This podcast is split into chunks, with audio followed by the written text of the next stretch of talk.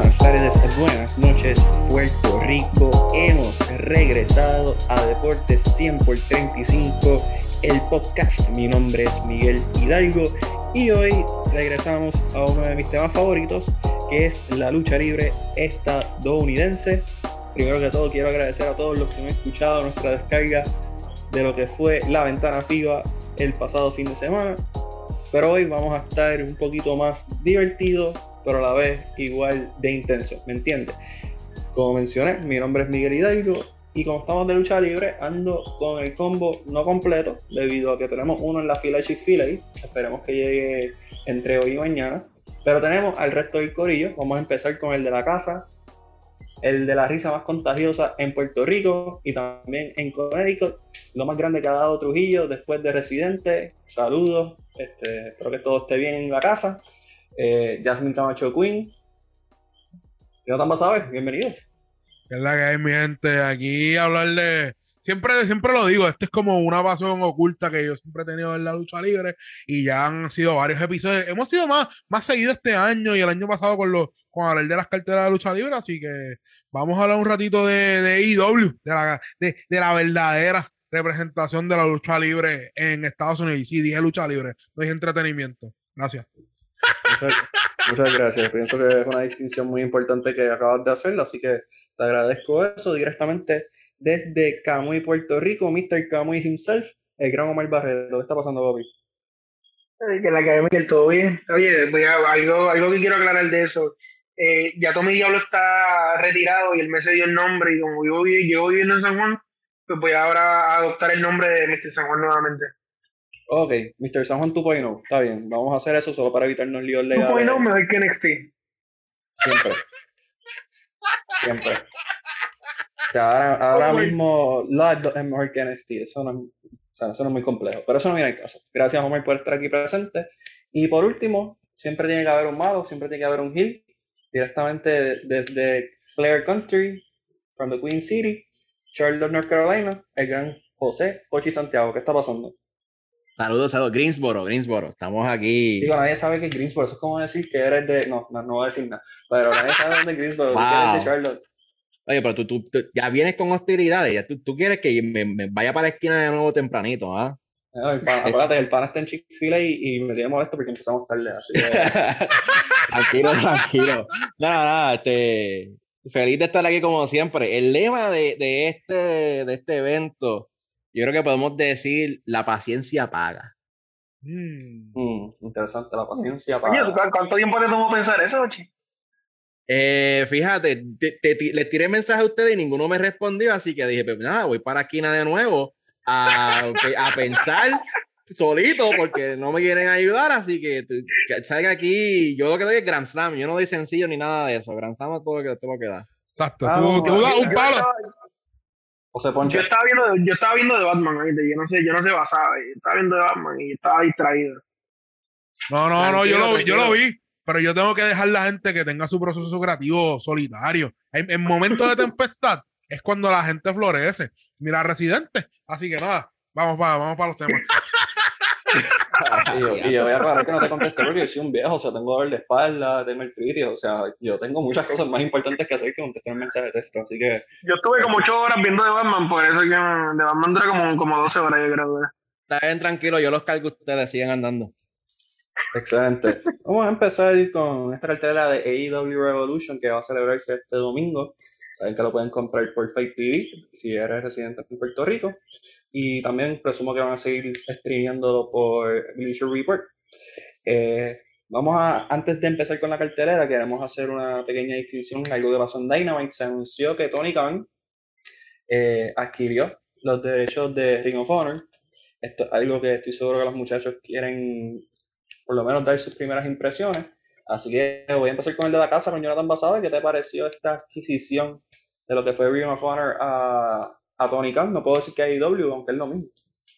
Para mí, cuando yo lo vi, fue bien sorprendente que una compañía que lleva tan poco tiempo adquirió una cartera de, vamos a decirle, productos de lo que es ROH o Ring of Honor. Y si la gente no sabe lo que es Ring of Honor, Ring of Honor es donde salieron muchos luchadores como Seth Rollins, eh, eh, Adam Cole, eh, John Box, eh, Kevin Steen, que ahora mismo es Kevin Owens, el mismo Brian Danielson, Red Dragon. Muchos de estos luchadores que ahora mismo están en AEW, que son main carders en CM Punk, que son main carders en diferentes compañías alrededor del mundo, salieron de Ring of Honor. Ring of Honor, es uno de, las de, de, los indies más prolíficos que hubo por un tiempo. Literalmente, ellos fueron los primeros propulsores de, este movimiento, de estos luchadores indie que lograron que AEW fuera algo concreto. Fue una idea eh, directa, una idea que fuese que, que, nosotros estemos viendo hoy en día. Inclusive,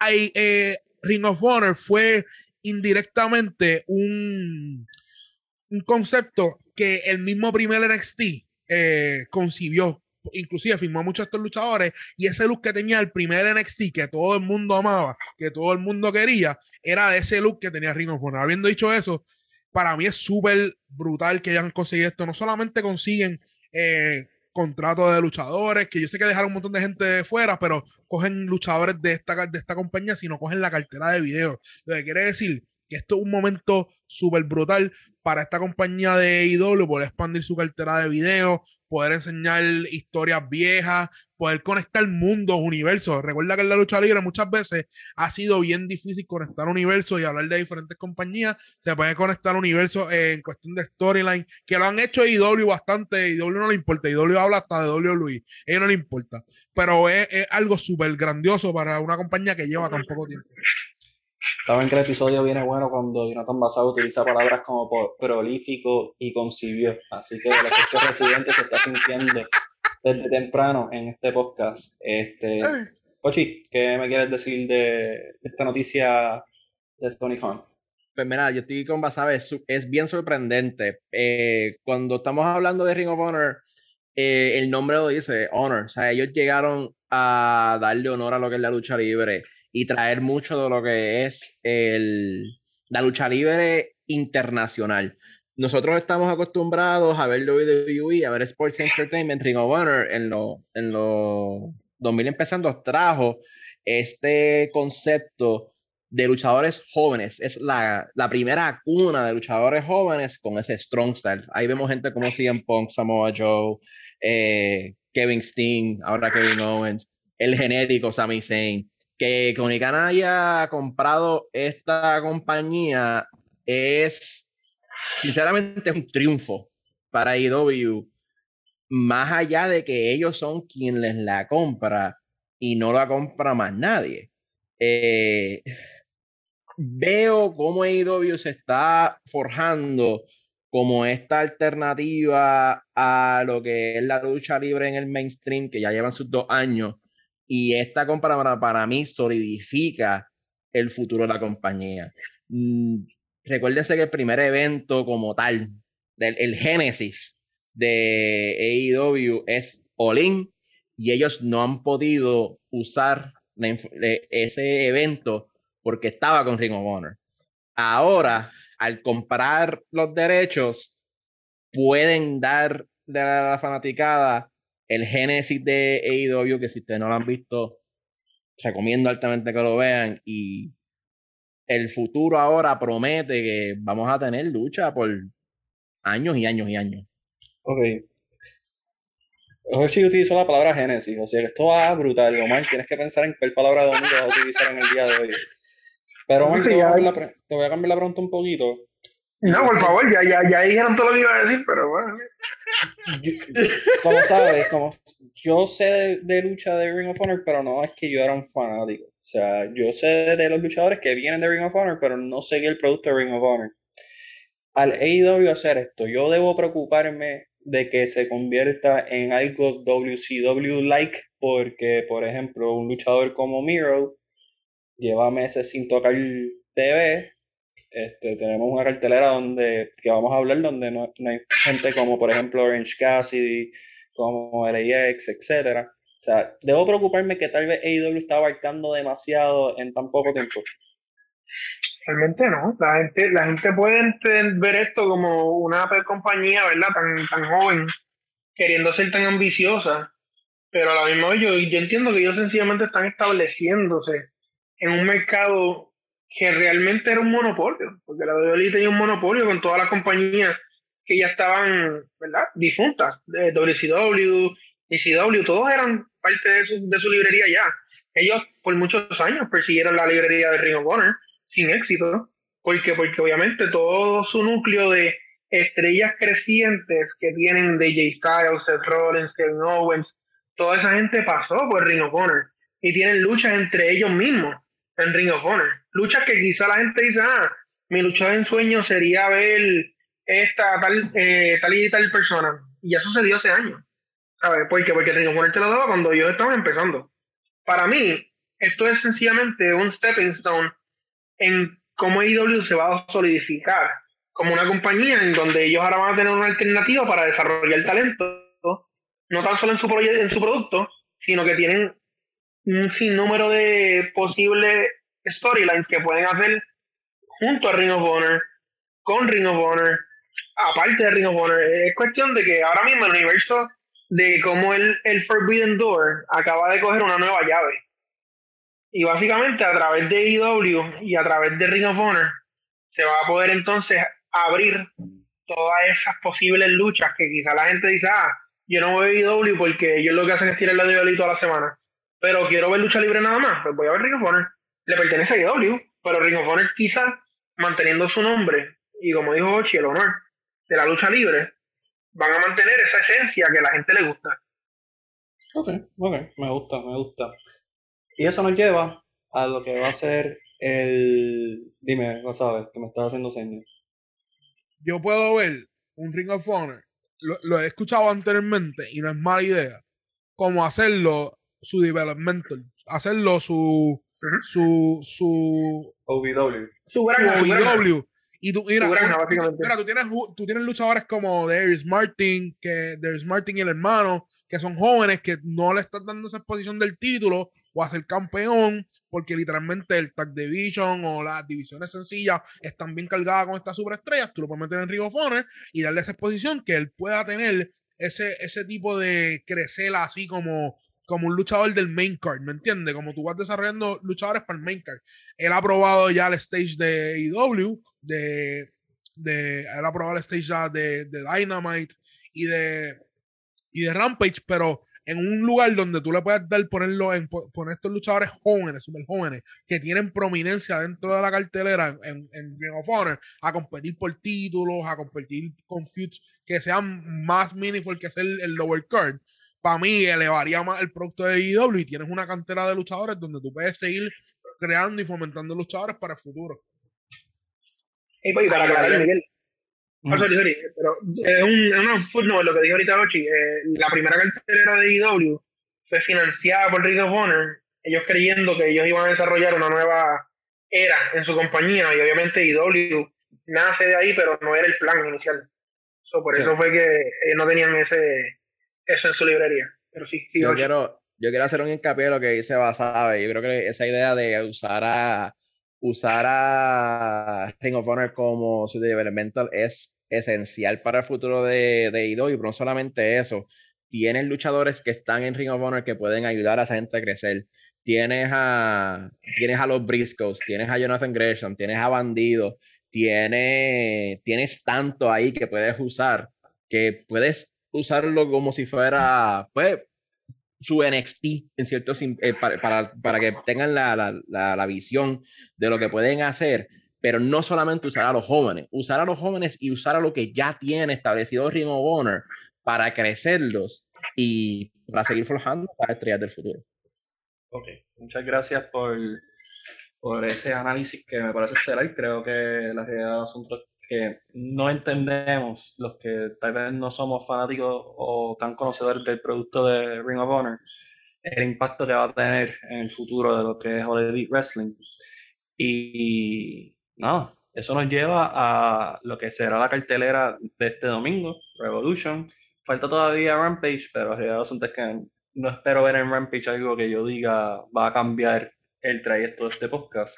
Así que vamos a hablar primero de uno de los luchadores favoritos de Jonathan Basabe desde que se convirtió en la pareja de Ty Conti. Vamos a hablar de Sammy Guevara, Darby Allen y Sting contra Andrade, Matt Hardy y Isaiah Cassidy. Eh, ya no vas a ver. Tenemos un Sammy Guevara que es campeón de TNT y lo tiran en esta riña de tríos. ¿Por qué? Porque tenían que poner el título en la cartelera y no saben dónde ponerlo. Literalmente no había un feud para poner a Sammy Guevara a pelear el TNT title en esta compañía y por eso lo ponen en este feud. Inclusive, él es el más fuera de este revolú que se ve aquí, porque inclusive Andrea el ídolo, Andrade el ídolo, Andrea, dije Andrade, eh, Andrea, Andrade es el ídolo. Eh, otra persona también que como que es que tú no puedes tirar esta, esta pelea otra vez de Andrade contra Sammy Guevara otra vez porque si tú has visto lo que ha hecho AEW, ellos no repiten tan consistentemente sus, luchadores a ver contra todo el mundo. O literalmente lo ponen aquí. Y, y yo, y yo, yo puedo, puedo, decir algo que yo pienso que va a pasar en esta pelea o todavía o me voy a adelantar. Eh, bueno, no sé cómo influye el, comentario de Ochi y Domar, pero ellos son veteranos, van a tener que aprender evoluciones. So, call it on the fly. So, yo creo que esta lucha es literalmente para introducir a Jeff Hardy dentro de AEW. Esto es lo que yo pienso que va a pasar es una lucha literalmente para introducir a Jeff Hardy dentro del mundo de IW. E esto es un farfetch, literalmente estoy siendo bien farfetch, pero yo creo que esta lucha es para esto. Es para tener super, superestrellas que puedan manejar el ring y introducir a Jeff Hardy para el mundo de IW e para que sea una riña después, más adelante. Eh, la ha hecho eh, Darby Allen contra Sting y todo ese. Yo creo que eso es lo que va a pasar literalmente con esta pelea. Ok, ok. Omar, este, esta lucha en trío, nuevamente para mí sin mucho sentido, sin mucha lógica. Eh, ¿Qué esperas de ella, la realidad del asunto? La realidad del asunto es que no espero nada de ella. Porque la realidad es que de las peleas que pueden tener menos importancia en esta cartelera, que puede ser hasta una pelea que tú pongas en el pre-show, por la única razón por la cual la ponen en el main show, es porque tiene Steam y porque tiene a Sammy Guevara, que es el campeón, y Darby Allen, que es appealing a, a, la nueva generación. Más nada, claramente eso van a ganar, by the way, dando mi predicción ya desde ya, porque esa es, la, es la importancia que le voy a dar a esta lucha.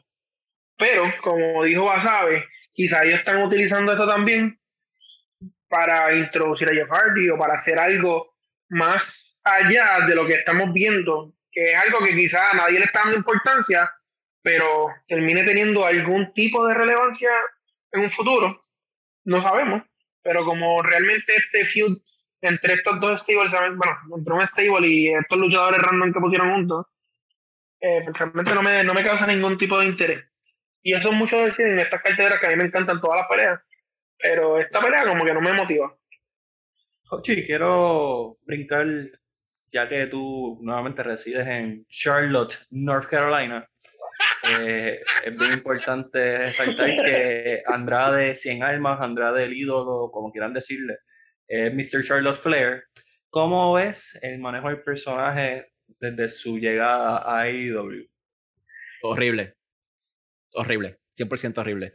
Eh, para mí, ellos tenían ideas de cómo eh, usar a Andrade, pero debido a que, pues, Ric Flair con eh, el Dark Side of the Ring y la, lo, tóxico que es traerlo a AEW. Añádele a eso a que tenían Andrade con Cody y cada persona que no sea Malakai Black que peleó con Cody queda en la nada, lamentablemente. Eh, no han podido establecerlo. Eh, yo creo que ellos lo trajeron para el Office, como dice Basabe, para darle algo. y así traer a Jeff Hardy, como que quitarle el office a él y que Jeff Hardy eh, rescate, a, rescate a Matt y tengamos a Broken Matt Hardy de nuevo. Eh, pero no, o sea, alguien que es Andrade, que ha estado en lo ingobernable, que lo, tengamos a donde está ahora mismo en AEW peleando por el TNT, para mí Andrade puede que esté en el main event scene, pero lo tienen en la nada. Sinceramente, él es uno más del montón. Andrade, no les voy a mentir, para mí es mejor que Sammy y por muchos niveles, pero vas a ver, me quieres añadir algo. Es que, ¿sabes qué? Yo tengo un hot take sobre los luchadores mexicanos en Estados Unidos. Yo creo que desde Di Guerrero para acá, y puede ser Rey Misterio, no han sabido buquear luchadores mexicanos en el main event. Y me explico. Pero ¿por qué no ha sido? ¿Por qué no? ¿Por qué no, por qué no han sabido? Contéstate, contéstate esta pregunta. Contéstate Por eso- por pregunta eso- por- Por eso, por eso me estoy, por eso yo creo que es algo más ya cultural luchística. La cultura luchística de estos luchadores que a lo mejor no es appealing al mercado estadounidense según esta gente que buquea. Pero estos luchadores, eh, Andrade, eh, lucha, eh, el hijo de la máscara en NXT, si no me equivoco, eh, son luchadores que, y, y lo estoy trayendo de la colación también para que para traerlo en contexto, son luchadores que dan buenas peleas, dan buenas luchas. Y lo que no encuentran, yo creo posible es la forma que ellos usan el micrófono. Y, en, y ahí es donde es el tranque, y ahí es donde es el tranque de mucha esta gente buquear a estos luchadores porque dicen, diablo, este tipo no tiene micrófono, pero es buen luchador, pero no puede vender la, la pelea. Pero ese es, ese es el, el punto de estos luchadores. El punto de estos luchadores es la forma que ellos pueden vender la pelea, no necesariamente con el micrófono. Y hasta que no encuentren una forma de bridge ese gap que existe del micrófono a la lucha, no, van a- no vamos a ver un luchador como Andrade el ídolo tan alto en, un- en una compañía, y estoy usando Andrade el ídolo en específico, en específico, porque estamos hablando de él, tan alto en una compañía como ver a otros jugadores, como Sammy Guevara, que lo subieron al, al mid-card de IW, ¿me entiendes? Mira, yo, yo difiero en eso un poco. Y en este ámbito, la manera que tú subes a alguien que no sabe hablar es literalmente dar un manager. Lo hemos visto por años. Lo hemos visto desde los 80, 70, como han subido gente que, tiene, que le pones un mouthpiece para poder hablar. Y de esa manera, el, el énfasis de la pelea ya no está en el luchador. El luchador solamente tiene que luchar. El que tiene que hablar es el manager. ¿Qué pasa? Eh, tenemos a gente como Alberto el Patrón, y Andrade el ídolo. Uso, do- uso esos dos, uso, hago esa comparación porque son los, dos los dos luchadores que han pasado por WWE, no tanto obviamente AEW, pero que han pasado por WWE que no son tan, son un poquito más técnicos, pero usan más power move como tal como Eddie Guerrero y no son tan habilidosos en lo que es el lucha libre style. Ejemplo, Rey Mysterio, Fénix, Pentagon. Hay su manera, lo hay. ¿Es que es difícil? Sí, es difícil. Hay también un language barrier. Pero entonces, mira cómo está Pentagon Junior, que tienes a Pentagon que él habla en español, hace su, su promo, y tienes a Alex en la parte de atrás diciendo Pentaces. A tal nivel que ahora mismo es, un- hasta un meme de la manera que lo dice.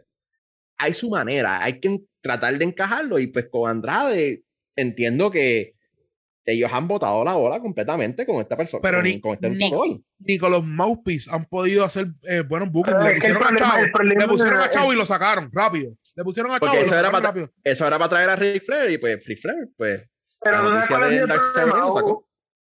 Ustedes dicen language better, pero el problema es que Andrade en español en inglés no es un buen promo guy. Él lucha brutal, pero él no es un buen mouthpiece. O sea, no, él no habla bien en el micrófono. El problema es que tú tienes que traer, tú tienes que traer un manager que vaya acorde con su personaje. Porque tú no puedes sencillamente ponerle un Alex Abrante al lado, hacer lo mismo que hace con Penta, hacer lo mismo que hace con Andrade, o sea, hacerlo con Andrade. Tú necesitas una persona como un Paul Heyman, con ese estilo de, de, de, de- de promo que, que, que venda a una persona que no tiene sencillamente nada de micrófono. Nada de carisma en el micrófono. Ahí está el problema. Ahora mismo, ahora mismo, literalmente Chavo Guerrero, pensando, era, era perfecto, era perfecto, y ¡pum! Lo sacaron, Sí. lo sacaron. Así de la Sí. nada, lo, vamos a traicionar, lo voy a traicionar y ya, de- y de la nada lo traicionó. Como que fue, lo voy a traicionar porque sí, porque me cansé. Una semana, una semana. Una semana, no, no, no, no- no hacía ni sentido. Por eso digo que hay un barrier, hay, hay una barrera de cómo buquear estos, estos luchadores, literalmente. Hay una barrera y hasta que. Y un ejemplo, Penta, Pentago. Pentago no para estar en el midcard de IW. Eh, Pentago es para estar, estar ahí arriba, pero yo sé que está, es, es un deal de team y todo ese revolú, pero a la misma vez no es para estar ahí. Muchos se tardaron pull del trigger para, cha- para, para los tag titles, ¿me entiendes? Para mí debieron ser los primeros en ganarlo. Punto, acabó. Y de ahí, pues, para el carajo, que se los quiten después. Pero es como ese, ese pull de trigger de estos luchadores que literalmente son buenos luchadores, pero no tienen micrófono. Sí, Yo creo que hemos- eh, esta, esta conversación es más interesante que nuestro interés en la lucha como tal. Exactamente. eso que yo quería llegar cuando empezó a hablar de eso. porque, sinceramente, porque, para mí esta lucha es, de, ese fue Tony Khan que dijo, deja, diatre, no, no tenemos nada para Sting. Pues, pues mira, ponte a luchar ahí con estos dos locos, olvídate de eso. No, yo voy a aprovechar y coger, coger PON, porque el asunto es que están hablando de alguien que no sabe con micrófonos, y vamos a brincar a la próxima lucha, que son dos personas que tienen micrófonos salvajes. Estamos hablando de Chris Jericho versus Eddie Kingston. Eh, sabemos que Omar es el partidario número uno de lo que es Eddie Kingston y Chris Jericho, así que le voy a dar primero el micrófono a él, que le ha parecido esta riña entre estos dos luchadores. Me parece genial. Honestamente, aunque parezca cruel de Chris Jericho decir que Eddie Kingston nunca ha logrado nada y que Eddie Kingston él mismo se autosabotea básicamente, es un mediocre, pues la realidad del caso es que Eddie Kingston ha tenido muy buenas riñas con mucha gente, pero no gana. Y ese es el problema de Kingston toda su carrera. No tienen la confianza para darle una victoria sobre una persona del calibre ni de CM Punk ni de Chris Y ahí está el problema, que quizás es la, el núcleo de esta riña. Y es que tú puedes estar over con los fanáticos, tú puedes estar over con, con el indie scene, con el wrestling community del internet, pero hasta que tú no ganes, tú sigues siendo un perdedor en los ojos de todo el mundo. Y ese es lamentablemente el caso de Kingston. ¿Y a qué vengo con esto? El Kingston tiene que ganar esta lucha. Tiene que ganar esta lucha. No hay de otra. Porque honestamente no hay ningún profile más grande que el de Chris Jericho en esta compañía ahora mismo al cual él pueda ganarle. Obviamente que le vaya a dar una lucha contra ella sin que no haya ningún título envuelto ni nada que Chris Jericho. Así que esta lucha honestamente es definitiva en la carrera de Kingston. Ok, me gusta, me gusta. Ya vamos a ver eh, Omar, toca un punto. Esta, esta lucha es Eddie Kingston all the way. Literalmente tienen que pull trigger. No necesariamente para ser un luchador legítimo, pero sino para el mainstream, ponerlo como un luchador que se puede merodear entre los grandes. Porque literalmente Eddie Kingston, su micrófono es main event. Su récord es midcard, ¿me entiendes? Y es un momento ahora de él ganar una lucha que lo ponga en una trayectoria, no necesariamente para el AEW Championship, pero un ejemplo para el TNT, porque literalmente él puede, él puede cargar un título en una compañía y puede defenderse, verá.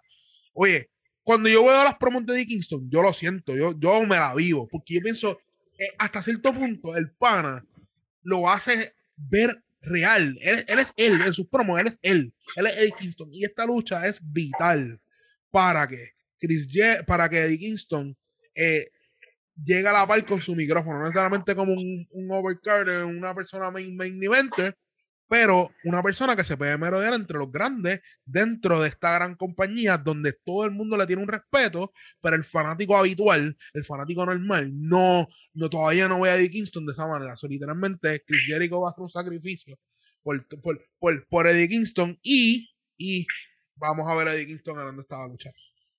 Y sabes que quiero mencionar que, que que es bien interesante ver cómo Chris el trapecista, que es un trapecista, coge esa línea entre heel y face y va de un lado para otro en una promo. Porque él quiere ser heel, pero a la misma vez es face solamente por su canción. Porque ningún, ningún heel le canta su canción como se la cantan a, a.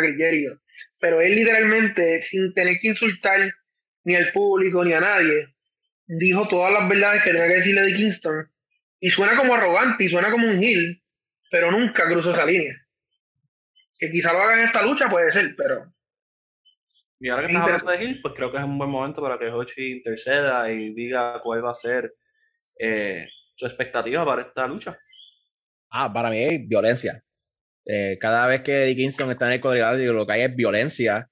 Eh, esta lucha para mí no va a ser técnica en ningún aspecto.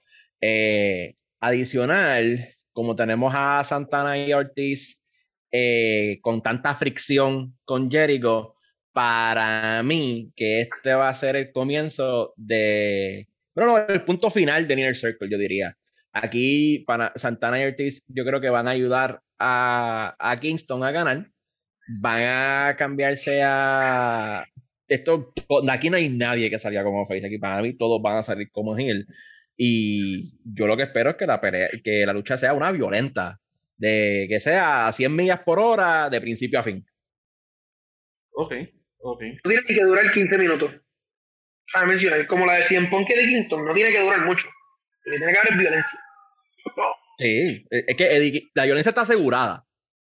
con Eddie Kingston la violencia siempre está asegurada. Y, y, por ejemplo, Jericho, Jericho no es el mismo Jericho de hace 10 o 15 años atrás que, eh, que, una gacela en el ring, ¿me entiendes? Y Eddie Kingston nunca ha sido un luchador que se priva de ser, de ser eh, el mejor atlético, pero sí te va a vender una lucha, te va a vender, te va a vender, te va a vender una lucha. Y esto, y esto es lo que va a ser bien lindo de esta pelea. Y sí, digo bien lindo, porque vamos a ver dos luchadores vender y contar una historia de principio a fin con sus estilos luchísticos que no van a ser flashy, que no van a ser del otro mundo, pero va a ser una historia bien contada que va a captivar, va a, va a capturar la atención del fanático. Y, y, desde ahora lo digo, voy a hacer un shout out Claudio va a salir en esta pelea al final. Y que no conozca a Claudio, Cesaro. Cesaro va a salir al final de esta pelea. ¿En esta? No, no creo, no creo, no creo. No creo, no, yo creo que es más. Yo creo que van a salir del Inner Circle de alguna manera y aquí, aquí muere el Inner Circle. Yo creo que eso es lo que va a pasar. Yo, yo digo que si Santana y Anti se meten y empiezan a caerle encima a Jericho, alguien va a entrar a pelear yo no creo que le caigan encima. Yo creo que solamente van a hacer lo suficiente para que Kingston gane. Pero si, si pasa algo así, si pasa algo así, no veo, no veo, no veo Jericho rebranding lo que es, lo que es Inner Circle. no es Jericho rebranding, pero que él haga la introducción IW a través de esta, de esta, de esta salvada. Vamos a ver, vamos a ver. Vamos a otra lucha. Que... Yo tengo un buen track record en predicciones. No, está mintiendo. La realidad que no está mintiendo. Vamos a brincar a otra lucha que tiene. Esta, fíjate, es una que uno no sabe en realidad qué va a pasar. Porque tienes personajes que todos tienen una buena razón para ganar. Y es el Face of the Revolution Ladder Match. Tenemos a Ricky Starks versus Hobbs versus Warlow versus Keith Lee versus alguien que todavía no sabemos quién es. Eh, primero que todo, te voy a dar el privilegio de hablar de Keith Lee. Sé que te emocionaste cuando lo viste. Sí. ¿Qué me tienes que decir al respecto de, de Limitless One? Pues para mí Keith Lee que esté en, en AEW por fin va a poder lucir eh, en un stage grande que no, no tuvo la, la oportunidad para hacerlo en WWE. Eh, para mí Keith Lee fue uno de esos talentos que ellos no pudieron capturar siendo un hombre alto, grande y atlético. Y no solamente eso, que el tipo tiene un microfonazo. si le daban la oportunidad, tú vas a ver lo que puede demostrar. Ahora, yo no pienso que Lee va a ganar esta lucha. Eh, voy a adelantarme a mi predicción desde ahora. Para mí, World va a ganar la lucha. Eh, y debido al hot streak que tiene, el tipo tiene, es verdad que han sido squash matches, pero Warlow es el más, el que tiene el fire para esta lucha como tal, para mí es Warlow. Para mí Keith Lee es, emocionante verlo en AEW y creo que no tiene, no es el tiempo para él ganarlo. Para mí que es poquito a poco con Keith Lee, poquito a poco. Ok, ok. Eh, ya escuchaste que Hochi coge a Warlow para ganar esta lucha. ¿Qué te ha parecido el build-up uh, de Warlow para lo que eventualmente será una ruptura del grupo de MJF? ¿Y cuál es tu predicción para esta lucha? Ya acabas por el momento el camino. Para mí, para mí Warlow con Pinnacle es algo que se ha visto, esa ruptura se ha visto venir hace tiempo. Pero yo entiendo que si él no gana esta lucha es por ello. Quizá Sean Spears lo traicione, eh, FTR se meta y haga algo, no sé. Pero de igual manera, para mí Warlow no va a ver. Para mí, él todavía está un poquito muy verde para darle esa victoria. Para mí, el más ready, la imagen, lucha, todo lo que dijiste, Rochi, tú mismo dijiste. ¿Por qué Keith Lee debía ganar, caballo? tú no vas a darle la victoria a alguien que realmente no está ready todavía diciendo Warlow, porque para mí Warlow es una bestia, un high machine que coge y hace tres powerbomb corridos y se acabó la pelea. Eso es re. Entonces volvimos a Rayback 2012, ¿sabes? Es Ay, sencillo. respeta, respeta, respeta, respeta, respeta, respeta. Vamos a respetar. Vamos Respétame a a Warlow, por respetar. favor. Warlow es. Yo no estoy diciendo que Warlow es mejor. yo estoy diciendo, yo estoy diciendo el hype. Como ¿Para qué me lo menciona? Squash, No, no. es que Goldberg. están Si quieres hablar de hype, Goldberg. Si quieres hablar de Es hype, algo Goldberg. así. A eso me refiero. El- y, no, y no es sencillamente, eh, lo estoy comparando como lucha. Estoy diciendo que el- en la manera en que están subiendo, squash, squash, squash, todavía el tipo no ha demostrado la- las destrezas de lucha que él con- que yo estoy seguro que tiene, porque la- cuando peleó en el cage match contra, contra Jericho, eh, pero contra Cody, cuando perdió, y cuando peleó contra Jericho, luchó súper bien. Pero en mi opinión, Lee es el que va a ganar. Lee tiene que ganar. Lee tú lo traes con el chip on his shoulder de WWE, que debió haber sido campeón, y no lo fue.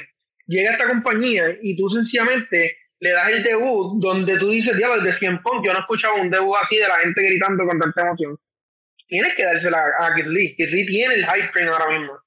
Wardlow tendrá su momento. Wardlow es el futuro de esa compañía con- junto con otros luchadores que ellos tienen. Pero ahora mismo, el, el que es el presente es Keith Lee.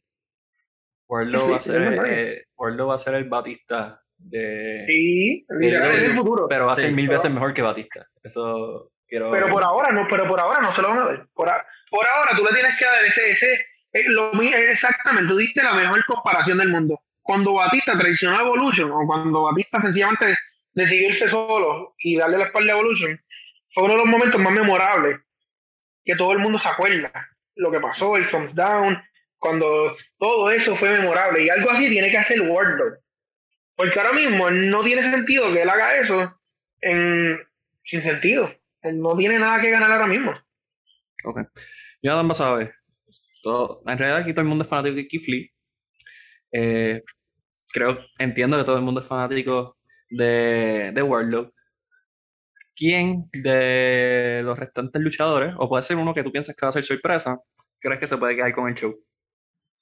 Eh, bueno, hay que hablar de Ricky Stark. A mí me gusta cómo lucha Ricky Stark.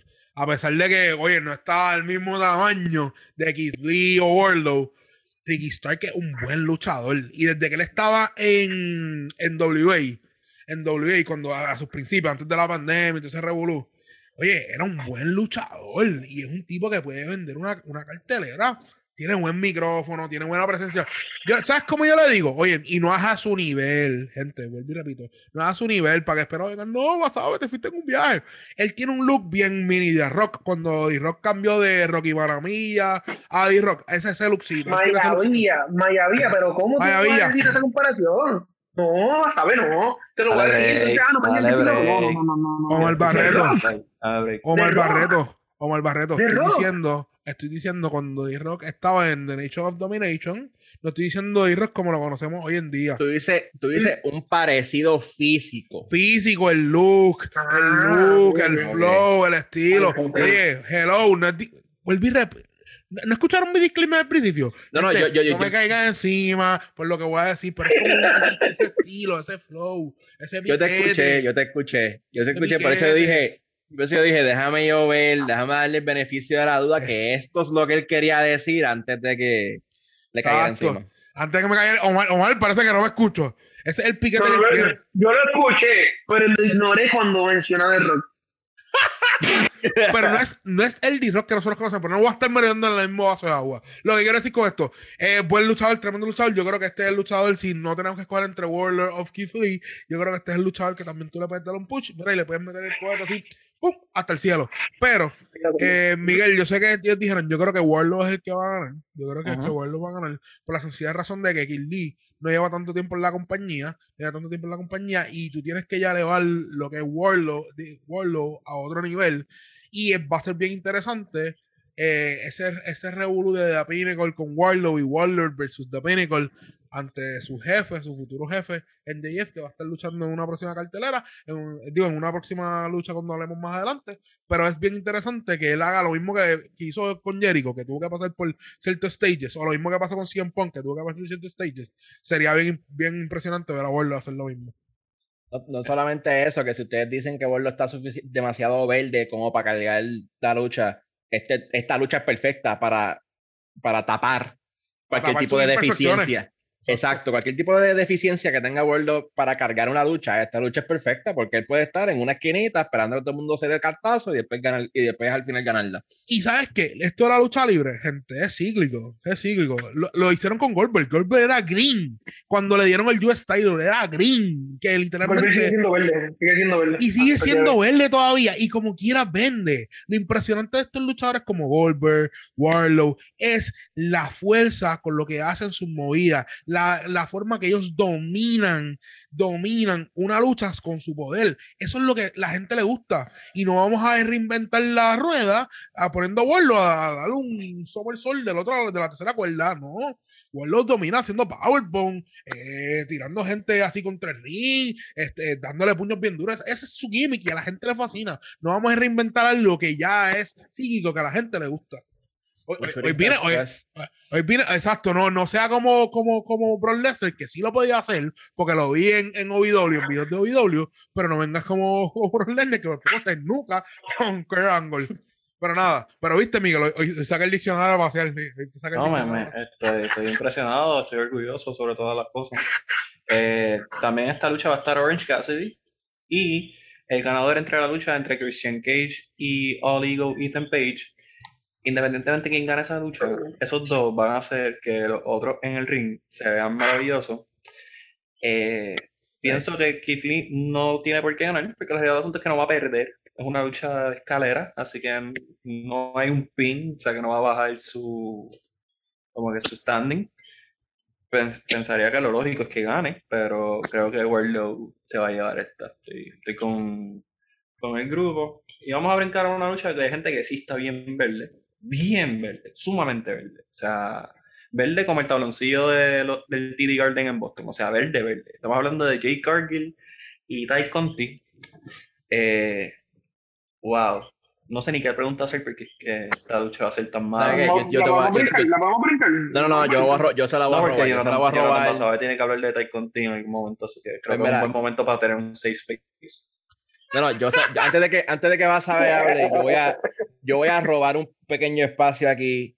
Jake Cargill está trabajando con, con Brian Danielson.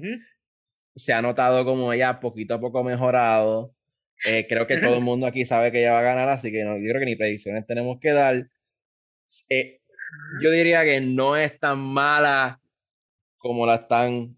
Está mejorando. Estamos mejorando. verdad.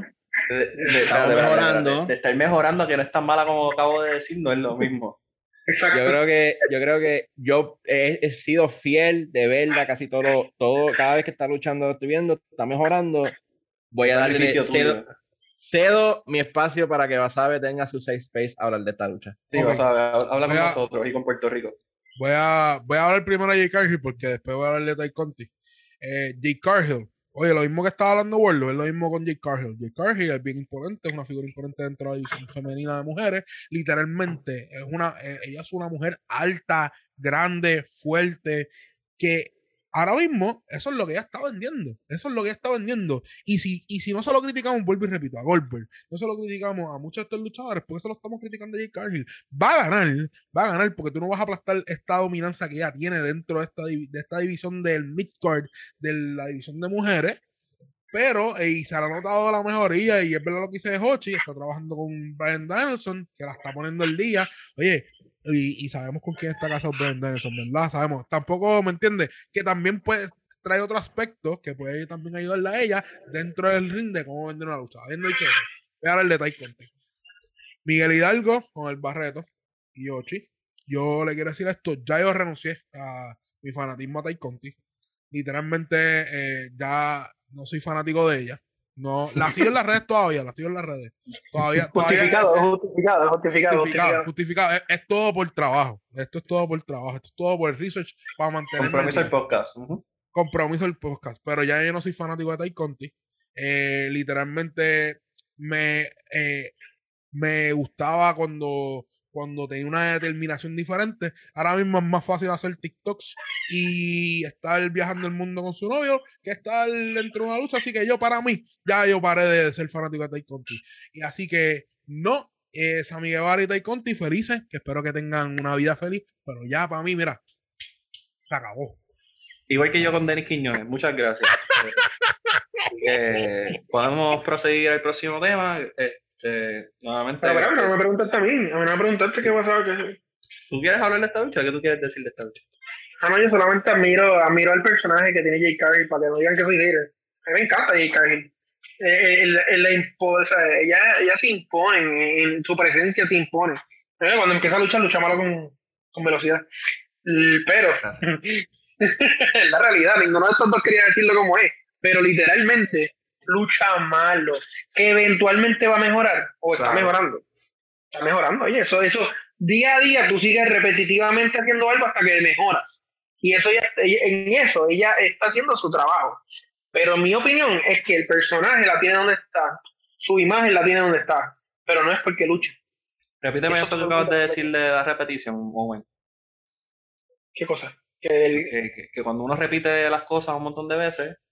Todos los días, cuando es cuestión de repetición, tú repites algo todos los días hasta que mejora. O sea que. Es hard work. Sí, que los políticos de Puerto Rico y los raperos de Puerto Rico están careciendo en algo y yo no sé qué, pues supone que estén haciendo esto todos los días. Pero eso. no es mi intervención, es pop culture. Yo no vine a opinar de la cartelera porque en verdad que. Aunque está bien stacked, es de la cartelera que menos me ha interesado de las muchas que IW ha tirado. Así de, así de malo ha sido el story building para mí. Vamos a brincar a una lucha que sí tuvo una buena historia. Creo que es la mejor historia de toda la cartelera. Eh, creo que es la única historia que sirve dentro de la cartelera. Y fue CM Punk contra MJF. Sabemos de antemano que son los dos mejores micrófonos dentro de la compañía, parte de Eddie Kingston y Chris Jericho. Y vas a ver, me estás haciendo señas, así que quieres decir algo. Voy a dejar yo sé que, sé que me estoy adelantando un poquito, pero yo creo que también la historia de Donde Rosa y Britt Baker es una buena historia. Es una historia que lleva, que lleva casi un año en building. Pero nada. La verdad. Pues vas a ver, ya empezaste con, con tus comentarios, así que agradecería que continúes la línea de MJF y CM Punk, que te ha parecido el build-up, etcétera, etcétera. Bueno, el build-up de esta lucha pero tú sabes que de, de, las historias como tal, de toda la cartelera, es la más compelling que se ha visto en, mucho tiempo. Literalmente hace tiempo que yo no he visto una historia de esta forma. Inclusive, yo le digo a NJF, él es literalmente el futuro de AEW. No es, no es Darby Allen, no es Jungle Boy Jack Perry, no es, no es el, que venga por ahí. Literalmente el futuro de AEW se llama NJF. NJF no, y vuelvo y repito, James tampoco es un luchador que te va a sorprender por su forma luchística, pero te va a sorprender como vende una cartelera, como vende una pelea. Su micrófono es impecable. De la forma, mira, ahora mismo en JF llegó un punto que la gente no sabe cómo procesar si MJF, antes de que pasara lo que pasó eh, en. Antes de que pasara lo que pasó en, en Dynamite, la gente no sabe procesar si si en Punk realmente era el heel o si MJF era el babyface de esta lucha. Hasta que pasó lo que pasó. Punto se acabó. Ya, ya dejaron la línea clara. Pero, pero de la forma que MJF dio su, su, su shoot sobre, sobre CM Punk, su historia de niño, de que, mira, a mí, no me, a mí me gusta jugar fútbol, pero no me gustaba, no me gustaba la escuela, y literalmente yo le dije a la gente que yo iba a ser luchador y se me rieron, y literalmente el que me motivó fue CM Punk, y entonces revolvió esa historia tú, tú literalmente, tú puedes estar en repeat viendo esa historia. Y de la forma que contó esa historia que hizo hasta que CM Punk reaccionara de la forma que reaccionó, tú literalmente estás. Ahora antes de entrar al podcast, yo estaba viendo un tweet de un compañero mío de Full que puso, que puso, puso el speech de CM Punk en Ring of Honor específicamente, que es el speech que eh, MJF se, se, se, basó. Y literalmente es bien compelling de la forma que están contando la historia. Yo, yo puedo decir, puedo decir quién va a ganar, mío. Puedo decir quién va a ganar. Dale, dale. Para mí va a ganar MJF. Para mí, literalmente, esta lucha la va a ganar MJF, aunque el build-up dice que no. Aunque la lógica me dice que no. Pero literalmente, MJF va a dominar a CM Punk y vamos a ver un momento, un momento, un, eh, un cambio generacional entre, entre un futuro nuevo de este luchador que es MJF mucha gente sabe quién es MJF, pero esto yo literalmente lo voy a poner en, en la palestra pública de lo que es un fanático normal de la lucha libre a MJF al mundo. Así que yo pienso ganar el MJF, así que me ha gustado cómo han hecho este build-up de esta manera.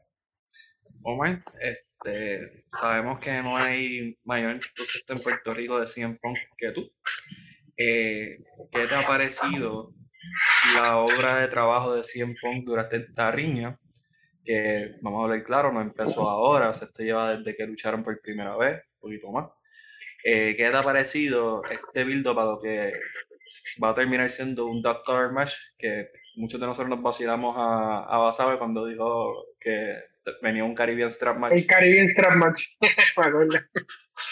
Bueno, honestamente, él es lo más cercano a ellos, vamos. Me lo vacilaron, me lo vacilaron. Y es lo más cercano que hay. Es, li- es Es un lo más cercano match. y, y yo, en nombre de los compañeros, te pido disculpas por habernos burlado de ti. Se echaron a Bueno. reírme en mí, de mí. pero es la realidad, es lo más cercano a un Strap Match. Pero claro está, ellos también están haciendo esto porque están también haciéndole honor a la pelea de Piper contra Greg Valentine en los 80, que fue obviamente un- una, una pelea, ¿verdad? Icónica del, del, del color, color match.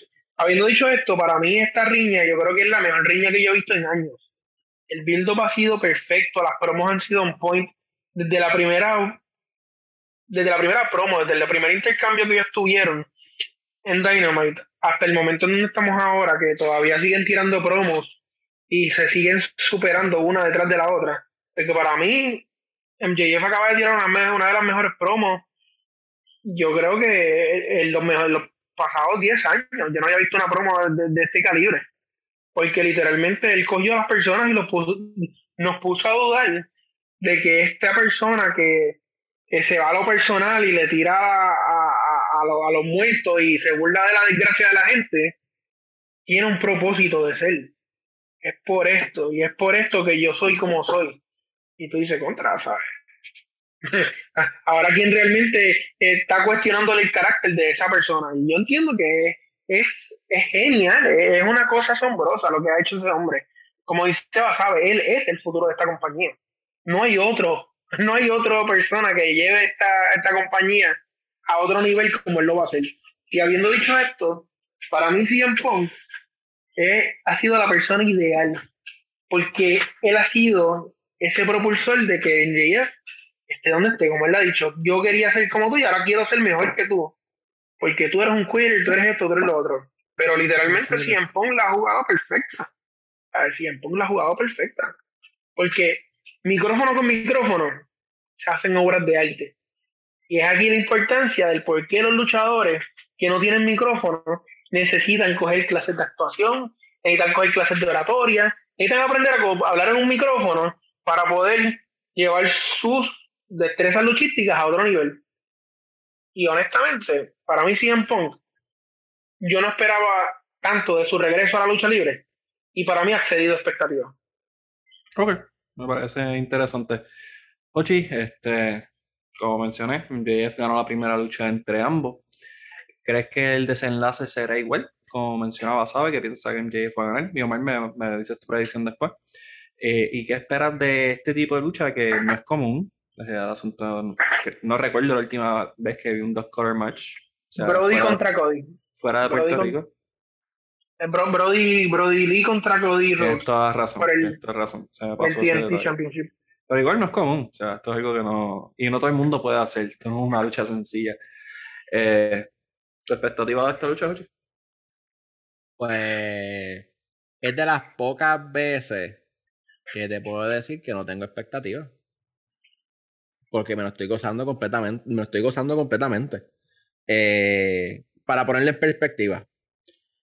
Eh, CM Punk cuando volvió, lo he dicho varias veces en, este, en estos podcasts, CM Punk cuando volvió fue de los momentos más grandes en la lucha libre. A mí me han parado, me han preguntado por... gente que ni conozco me ha preguntado por CM Punk. Yo lo he dicho, yo he sido fanático de CM, de, no de CM Punk, de MJF en todo momento. A darle que he dicho eh, eh, estupideces en este podcast de fanatismo que le tengo a MJF. Eh, pero MJF es el mejor heel de la compañía y tiene 25 años. O sea, el promo que él dio la semana pasada, yo lo he escuchado fácilmente como tres o cuatro veces, porque fue, fue perfecto.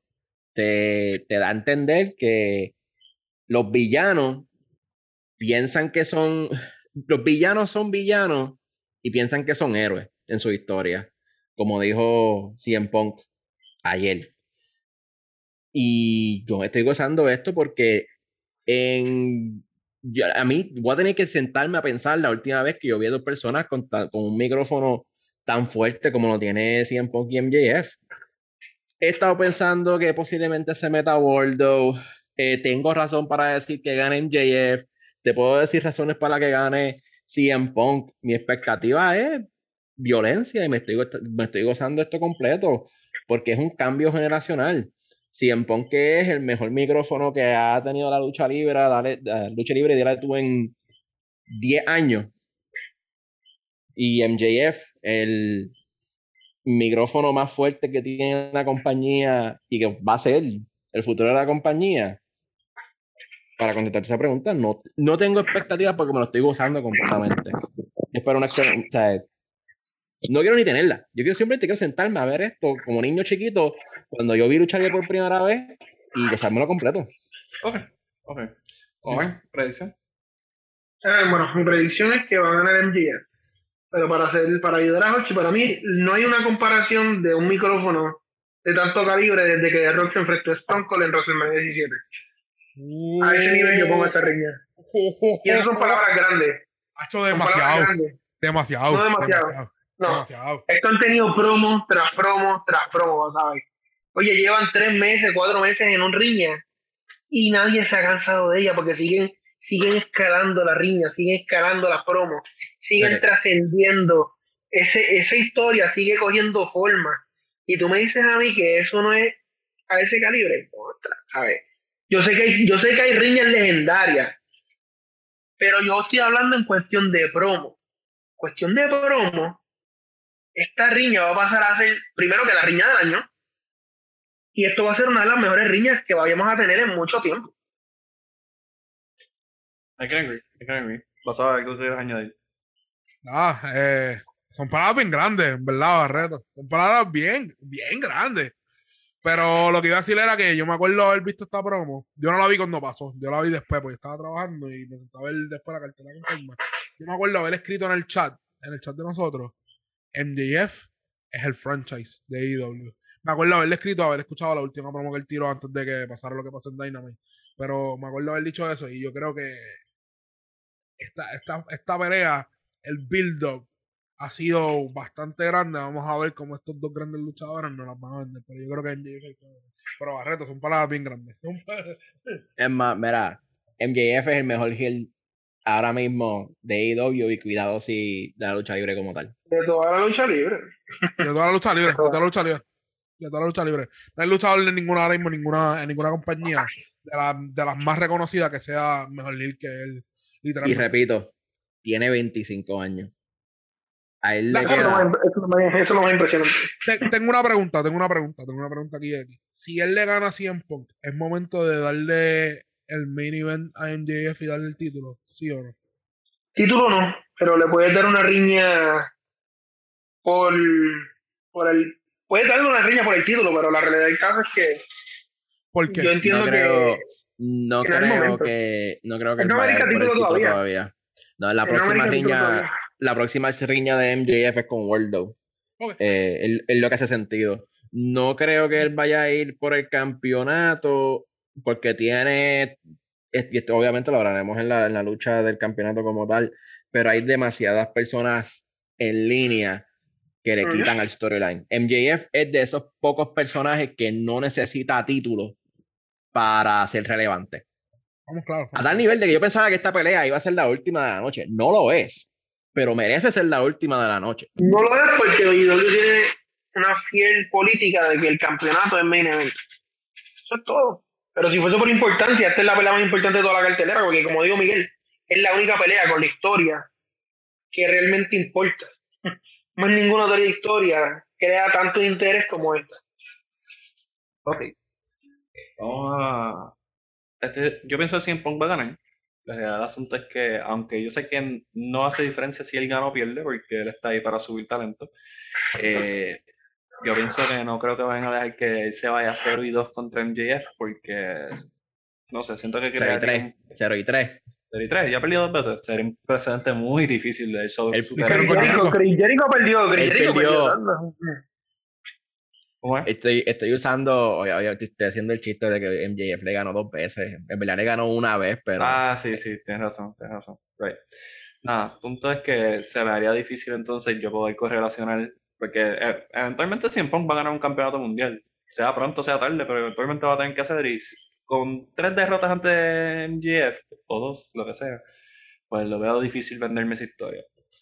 Eh, una historia que se repite, a que le gusta cómo se ha construido y le voy a dar el tiempo para explicarlo, es Thunder Rosa y Britt Baker eh, Britt Baker DMD, pero ya como que el personaje ya empezó su decline pequeño para mí.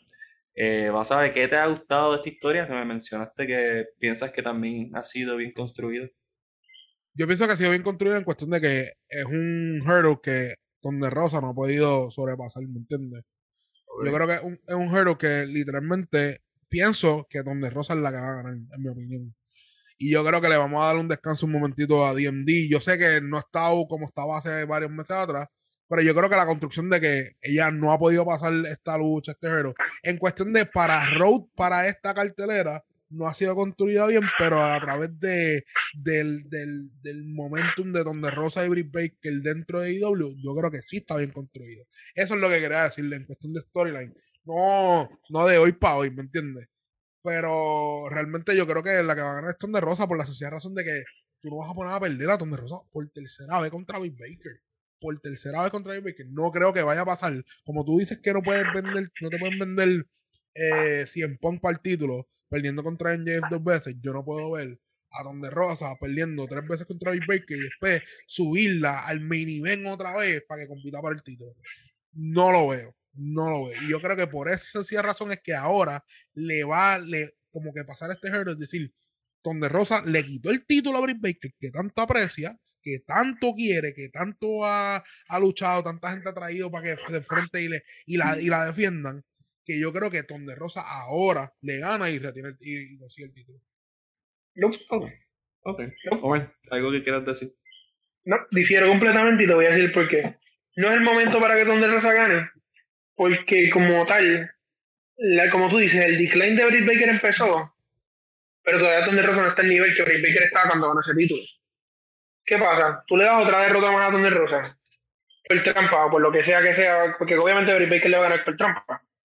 Ella no va a ganar esta pelea. Y para el próximo pay-per-view, que es el pay-per-view grande de ellos, exceptuando el de All Out, que es el Double or Nothing, ahí tú le das la victoria a Thunder Rosa.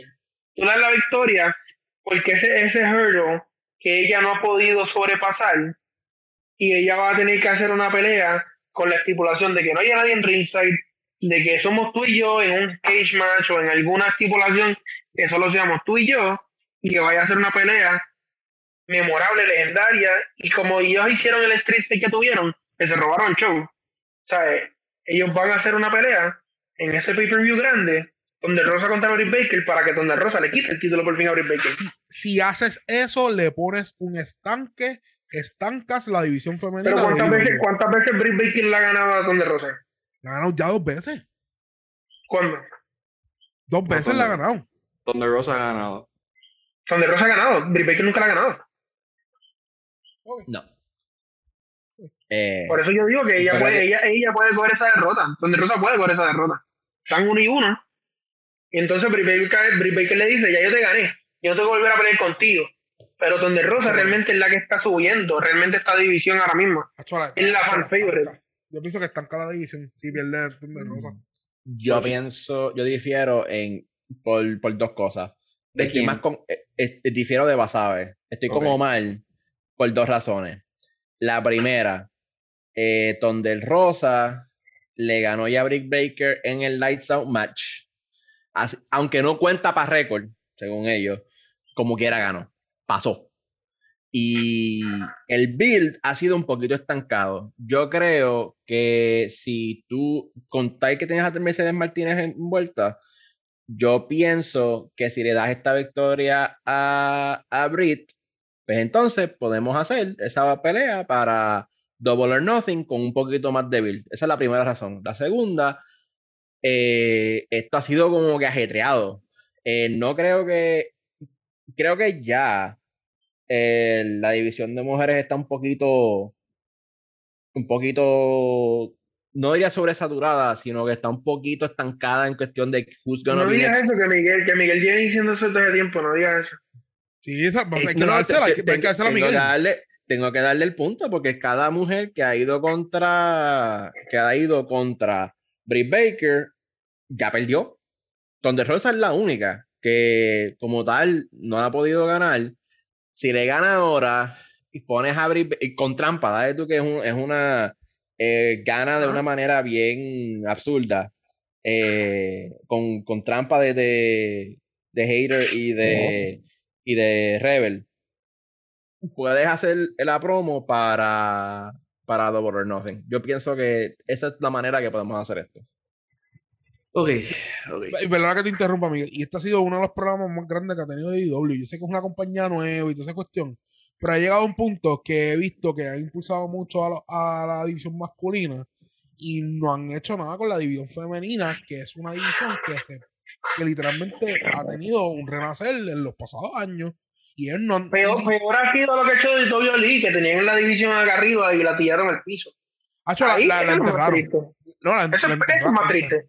La enterraron. Pero, es lo que quiero decir, lo que quiero decir es que, lo que quiero decir es que vamos a empezar a crear, vamos a empezar a crear otras estrellas, porque literalmente con los hombres no ha pasado de que si un luchador pierde la lucha de un ejemplo, o sea, vamos a adelantar. Si, un ejemplo, eh, John Moxley ha perdido el título, John Moxley perdió el título y no lo ha enterrado, ¿me entiendes? Pero literalmente estas luchadoras que, han- como dices tú, que han enfrentado contra Britt Baker, está Lander donde está, ¿me entiendes? Muchas de estas luchadoras que tienen un momentum, me las desaparece. Me las. Oye, No. para mí Star Lander tiene, tiene un potencial brutal de, de haber ganado esa. Star Lander es una tremenda luchadora. Luego, de las mujeres, el mejor Moonsault lo tiene ella. El mejor Moonsault lo tiene- ella. Que yo he visto en cualquier fe- eh, luchadora femenina. El mejor Moonsault Mejor que el tiene de ella. Charlotte. mejor que el de Charlotte. mejor que el de Charlotte. A mí me gusta, eh, me gusta más, eh, loco, Starlander hace, Starlander hace un 450 splash, hace un, un, un, un moonsault y queda, loco, queda on, on point, queda on point. Ah, a mí me encanta, a mí me encanta. Estoy de acuerdo completamente. Ok, ok. So, vamos a partir la premisa que yo no puedo tolerar más semanas de Britt Baker y Thunder Rosa. Eso es lo primero que vamos a empezar. Dos, la división femenina de IW es horrenda. O sea, pésima, asquerosa, da lástima. Tres, y esta me duele decirla, pero yo amo a Britt Baker con todo mi corazón, pero no hay luchadora más sobrevalorada que Britt Baker. O sea, Britt Baker no es una buena luchadora, no lo es. Si no tiene alguien que trabaje duro, como Thunder Rosa, Britt Baker luce promedio Promedio. at best. At best. Yo creo. mm, No, yo creo que te fuiste ahí, No. ahí yo voy en contra ¿Verdad? tuyo, ¿Verdad? está ¿Verdad? ¿Verdad? busca, búscame buenas luchas de Britt Baker que no involu- en AEW que no involucren a Thunder Rosa y hablamos. Hey, Eh, Tai Conti, la de Tai Conti. ¿Cuál le doy contigo? La que luchó con Tai Conti en, Imagínate, en si- el en Full Gear. Ok, vamos, vamos a poner esto de, de Sí, valor. cuando. Si, si cuando- yo me tengo que, que si yo no me acuerdo cuál es Tai la lucha, buena. no fue muy buena. Fue Buenísima lucha. Para que nosotros no hacemos un podcast toda la semana para que te acuerdes. Bueno, Omar, pero yo no necesito ver WrestleMania el triple threat de Becky, que- Charlotte y, y Sasha para acordarme. O sea, Lo que pasa es que Miguel no ve las luchas, por eso él no, él no piensa que, que- que Perdón. piensa que ella es, ella es más de lo mismo. Perdón. ¿A que, a que te saco pa- del, del podcast? este? Muchacho, he tirado aquí puya como loco y no me han dicho nada. ¿Tú sabes qué tengo que hacer para animarte? O sea, como tú vas a decir una barbaridad así. O sea, es más, Ana Jay, Tai Conti contra. Ni me acuerdo dos. Uh, esa pelea, esa pelea Eso, de eso sí contra fue el. Luchón, Contra el Bonnie. Contra The Bonnie y el- Penelope Ford. Eso fue una luchón. buena lucha. Luchón. Eso, yo- eso, eso yo lo, eso yo lo pagaría para ver solamente a verlas a ellas cuatro luchar. Pero Y no- no, voy a no que contrario para, pensarlo. ir- para irme por encima del PG-13, no voy a decir lo que estoy pensando, pero yo pagaría por ver esas cuatro luchar de nuevo. Y, y no tuve que pensarlo. O sea, pero piensa que lucha de Britt Baker ha sido buena. No hay. A tetón de rosa. Ajá. Aparte de. No hay más Yo sé, yo sé, ninguna. por eso lo digo, por eso lo digo. Eh, es verdad, si Britt Baker gana, pues. ¿Qué vas a hacer? Title versus Title contra, contra Jake Cargill. Por favor, chicos. No, no, por amor de Dios, no. O sea, No, no, por Eh, favor. eh, Britt Baker es mala cargando una lucha. Imagínate cargando una lucha contra Jake Cargill. No, o sea, Thunder Rosa tiene que ganar. Oye, y una pregunta, y verdad, si donde Rosa pierde, y ya que Ruby Riot llegó a IW y de, de que llegó no ha hecho nada, ¿tú no pondrías una riña por el título con ella? Haz lo que te dé la gana, en verdad. Haz lo que te dé la gana. A este punto. Mete a-. Sí, sí, si quieres poner a Medusa a retar a Britt Baker, hazlo, porque no tienes nada que hacer, ¿verdad? Haz lo que te dé la gana. Este, nada, esta lucha no, no espero nada, ya le, le dediqué demasiado tiempo, solamente quería decir que ya el personaje de Britt Baker me, pues, no es, no es lo que fue al principio de la reina, como pasa con todos los personajes. Dime, Wasabi. No, no, eh, estaba, Estabas pensando, ok, está bien. estaba, Perdón, estaba, pens- estaba pensando, estaba pensando. Ok, vamos a brincar a una lucha que sí me, me emociona, me brinda alegría. Eh, me pueden decir que soy un fanboy de WWE, no me importa porque pues, es mi programa. Pero John Moxley y Brian Danielson. Quiero hablar de esta lucha porque en verdad, uno, Brian Danielson es el mejor luchador del mundo. Estoy dispuesto a pelear con quien sea. Verbalmente, no físico, porque yo soy antiviolencia. Y este, en realidad el tema de John Moxley es muy salvaje. Así que voy a empezar con el tema bien salvaje. Omar, ¿qué esperas de esta lucha? Empezando por que ese comentario, me acuerdo que te lo dije esta semana, Brian Danielson es el mejor luchador del mundo, y por mucho, y John Moxley tiene el mejor intro music de toda la compañía y de toda la lucha libre, en Wild Thing. Eso tampoco no hay quien lo debata, pero la realidad del caso es que esta lucha, esta lucha es algo que venimos esperando desde hace años, y nunca ni WWE ni nadie nos los había dado, como lo queremos ver, como, como yo estoy seguro que lo vamos a ver. Y es una pelea en donde Brian Danielson no le den, o sea, no, tenga, no, no hay limitaciones para el número uno. Y número dos, que yo creo que va a ser bien violenta. Porque honestamente, John Moxley obviamente es conocido desde CCW como una persona que, que, se distingue en las peleas de hardcore y todo eso. Y Brian Danielson, después de sus lesiones, pues todo el mundo como que tiene miedo de verlo coger un cantazo. Pero yo pienso que esta va a ser esa lucha que nos va a sorprender el nivel de violencia que va a tener. Y vuelvo y digo, en esta misma cartelera vamos a tener la de contra The Kingston. ¿Sabes? Y esta pelea para mí va a tener más violencia que esa. Ok, ok, I believe you. Este, Ay, tú eres antiviolencia porque dices que eres pacífico, pues no te gusta esta pelea, porque esta pelea va a tener mucha violencia. Mucho. Sí, está bien. No, no es algo que voy a debatir en estos momentos. Eh, ya. Dígame su perspectiva de Brian Danielson y John Moxley. Vamos a ver una lucha que va a florecer un stable en la lucha libre que va a dejar de hablar por mucho tiempo. Es lo único que voy a decir. Es lo único que voy a decir eh, de ese stable, de ese futuro de esa lucha. Pero hablando de la lucha como tal, eh, mano, Brian Danielson, indiscutiblemente, Miguel Hidalgo, es el mejor luchador del mundo. Es el El pana, literalmente. espérate, ahora que dices eso, el pana en la fila de Chick-fil-A tiene que estar bien molesto porque supuestamente existe Kenny Omega. So, continúa Yo estoy con él, yo estoy, yo estoy con él. Yo voy para la fila, de, voy voy a coger viaje para ir para la fila con él porque yo estoy con, en ese bote. existe Kenny Omega, existe AJ Styles. Eh, podemos, po- podemos, podemos estar horas, pero o- oye, y lo que le podemos dar a Kenny Omega, que el tipo luchó con Vértigo. No le Vamos, voy a. No le voy a dar vamos, vamos a darle esta, Kenny Omega peleó con Vértigo. Yo no tengo problema con que ustedes piensen que, que Brian Danielson es el mejor luchador. Mi problema. No, no no. pensamos, lo sabemos. Mi problema es co- con el y por mucho. Ahora mismo, ahora mismo, Kenny Omega está activo, porque yo soy fiel creyente que Kenny Omega es top 3 en el mundo. Pero ahora mismo Kenny Omega está en, en Está on the activo. show, está lesionado. Yo, ace- yo acepto de que ahora mismo luchan, o sea, ahora mismo te- voy, a, voy a comprártela así. Ahora por mismo, mucho, luchando. ahora mismo y por mucho, ahora mismo y por mucho. Porque no está luchando. JJ Styles No está está- en, en el, en el en- enterrado allí, que va a tener una buena pelea allá mismo. esperando que, esperando que le digan a que vaya a luchar con ellos, ¿no? Lo que Exacto. esperando. Exacto. Eh, Kenny Omega no está, Kenny Omega no está. Así que el mejor luchador ahora mismo, y por mucho, es Brian Danielson. Pero habiendo dicho eso, habiendo dicho eso, como dice Barreto, esta pelea lo que va a traer es literalmente violencia, va a traer furia, va a traer energía que hace tiempo no se sentía en la lucha libre como, como estos dos luchadores van a hacer. John Moxley, esta va a ser la primera pelea después de, de- de- de lo que le sucedió, volver a ver con un luchador al nivel que él está acostumbrado a luchar dentro de esta compañía. John Moxley y Brian Danielson va a ser una lucha que todo el mundo va a recordar. Y como dije al principio, va a ser el principio de un stable que literalmente vamos a recordar por mucho tiempo. ¡Boom! Dinamita, como dice, como decíamos con el chamaquito. Y, y yo voy a, a utilizar eso de hincapié para la pregunta de Hochi, que sé que también tiene cosas que argumentar de Kenny Omega, pero eso, y le voy a dar el, el minuto. Ya dijeron, y han dicho en repetidas ocasiones, que John Moxley no se junta a nadie con quien él no sangre. So, claramente va a haber violencia en esta lucha.